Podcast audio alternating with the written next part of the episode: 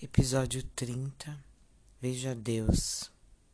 Como ter intimidade com Deus. Série baseada no livro de Jó e Eclesiastes. Esse é o último áudio. Eu agradeço a todos que ouviram, que vão ouvir. Espero que tenha edificado. Deixe seus comentários, suas dúvidas.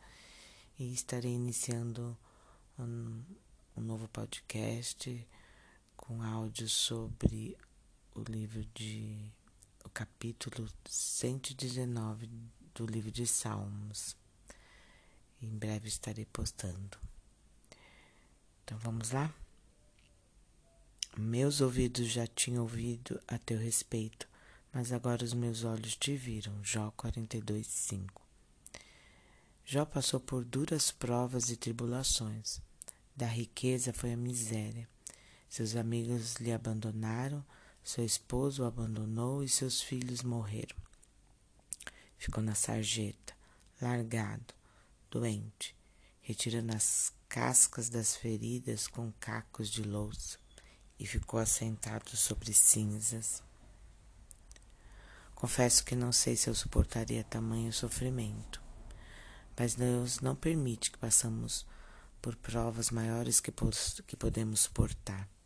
1 Coríntios 10, 13. E foi ali, nas cinzas, sem qualquer expectativa a não ser a morte. No pior momento da sua vida, sozinho, desprezado por todos, quando não havia mais esperança, ele viu Deus. Meus ouvidos já tinham ouvido a teu respeito, mas agora meus olhos te viram. Foi na dor, foi no total desapego do mundo, foi na completa, vou repetir, foi na completa dependência de Deus que Jó viu Deus. Antes ouvia falar do quanto Deus era poderoso, mas nada lhe faltava. Havia abundância, fartura. Todos conheciam Jó e sabiam o quanto ele era rico, era próspero. Jó, nesse ponto que Satanás, foi nesse ponto que Satanás o acusara. Mas estende a tua mão e fere tudo o que ele tem, e com certeza ele te amaldiçoará na tua face. Jó 1:11. Será que Deus precisava provar alguma coisa para Satanás? Claro que não. Nosso Deus é onisciente. Ele sabia que Jó permaneceria fiel e nunca iria blasfemar. Que permitiu que seu servo passasse por tão duras provas?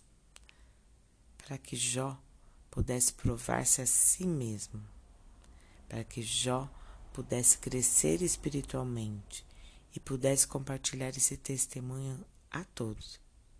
Veja, o livro de Jó é o mais antigo da Bíblia, talvez uns 950 anos foi escrito antes de Cristo. Quantas pessoas já ouviram sua história e foram edificadas e confortadas? A quantas pessoas Jó ajudou, mesmo nem estando mais vivo aqui na terra? O Senhor o tornou próspero, próspero e lhe deu em dobro tudo o que tinha antes. Jó 42, 10. Deus o restaurou completamente e lhe deu tudo em dobro.